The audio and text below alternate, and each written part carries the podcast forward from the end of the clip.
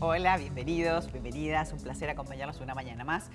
Vamos a hablar del buen vivir y vamos a hablar con un doctor que hace tiempo tenía ganas de invitar porque él habla de bienestar también, pero habla de oncología. Es el doctor Eduardo La Salvia, es oncólogo, internista, es docente del CLAE, es asesor del Fondo Nacional de Recursos, pero también es un amigo de larga data que venimos hablando de esta patología que, bueno, que nos importe mucho en este país. Este, así que es un gusto tenerte. Bueno, un placer estar contigo, María, y sí, es verdad, es verdad, hemos atravesado diversas circunstancias de la oncología y, han sido motivo de, muy interesantes temas que hemos no, tocado. Y también eh, lo que he visto es que han habido como procesos, ¿no? Por ejemplo, vinculados al tema del diagnóstico, ¿no? Como que en este tipo de, área de la medicina ha tomado un, un vigor importantísimo, porque uno dice cáncer, pero no es todo lo mismo. Hoy en día no se, no se admite en la oncología definir una estrategia de tratamiento sin tener un diagnóstico claro y preciso, que pasa por la personalización diagnóstica. Podemos decir que es una enfermedad con nombre y apellido, el de la persona. O sea que el mismo individuo que tiene de repente un cáncer localizado en el mismo órgano no tiene nada que ver uno con el otro. Exactamente. Esto es medicina de precisión, es medicina personalizada. Por ejemplo, para poner un ejemplo, ¿no? en cáncer de mama.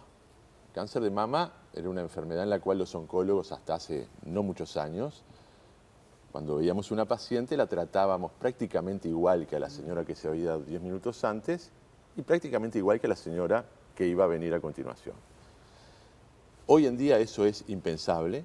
De hecho, en cáncer de mama existen por lo menos cinco circunstancias absolutamente disímiles que lo único que tienen en común probablemente es haber asentado en su inicio en el órgano mama, pero que constituyen enfermedades diferentes, con características biológicas distintas y con sensibilidades terapéuticas también absolutamente claro, diversas. Y con el tratamiento diferente. Totalmente, a tal punto que si nosotros a una señora la tratamos exactamente igual que a la otra, por el solo hecho de tener un cáncer de mama, corremos el riesgo no solamente de no hacerle bien, sino incluso de hacerle mal. Claro.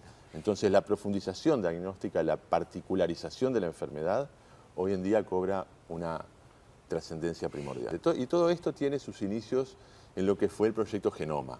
Una vez que el proyecto Genoma se completa, se completa ya por el año 2000, se empiezan a identificar dentro del genoma humano, es decir, dentro de la cédula de identidad de la célula, este, se empiezan a identificar este, mutaciones específicas que tienen una traducción en el proteoma, es decir, en el capital proteico del individuo, ¿sí? Y que pasan a constituir blancos terapéuticos. Es decir, cuando se empiezan a identificar mutaciones que generan eh, lesiones celulares, que las definen como células malignas, bueno, la ingeniería genética, entre otras disciplinas, eh, ha, permitido desarrollar nuevas estrategias de, tratamiento directamente Para ir directamente atacar ahí y no generar un daño mayor, porque claro, eh, uno quiere salvar a la vida. Exacto, mayor eficacia, menor toxicidad.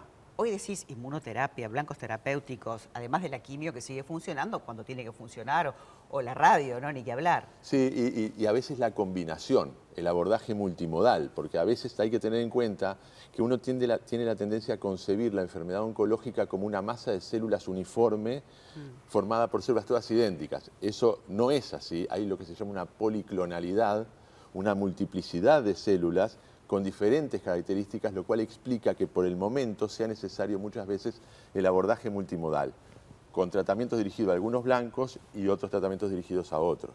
¿sí? Y quiero mencionar este, el tema de la inmunoterapia, que en mm. este momento es probablemente la vedette de la, de la terapéutica oncológica. La inmunoterapia es un procedimiento que por primera vez en mucho tiempo define como blanco terapéutico no específicamente a la célula maligna, sino a la célula del sistema inmune. Claro. A la cual le está empezando a pasar, durante la enfermedad oncológica le pasa inadvertida la presencia de células malignas. ¿sí? Porque se, mutan y, como que parece que es tejido este, bueno, digamos, ¿no? Hacen como, como, como, una mutación Para, para enmascararse, digamos. La célula, esa es la palabra, la célula maligna produce sustancias que le, hacen de antifaz, por decirlo de alguna manera, a la célula maligna e implica eso que el, linfocito, que es la célula que nos defiende, que nos defiende, no la vea, no la advierta. Entonces la inmunoterapia lo que hace es sacarle la antifaz a la célula maligna para que le para Es un mundo fascinante donde uno sigue aprendiendo, ¿no? Todos los días. En el Uruguay tenemos un sistema sanitario, ¿sí? que yo creo que es modelo en el mundo, realmente. Tenemos el Sistema Nacional de Salud, que con defectos y virtudes, con defectos y virtudes, permite que los uruguayos tengamos un acceso homogéneo y equitativo a la mayor parte de los procedimientos diagnósticos y terapéuticos. Tenemos el Fondo Nacional de Recursos, que es una joya. Es como un seguro. Es como un seguro. En otros lugares del mundo la gente paga seguros para tener acceso a casi todo, nunca a todo, a casi todo.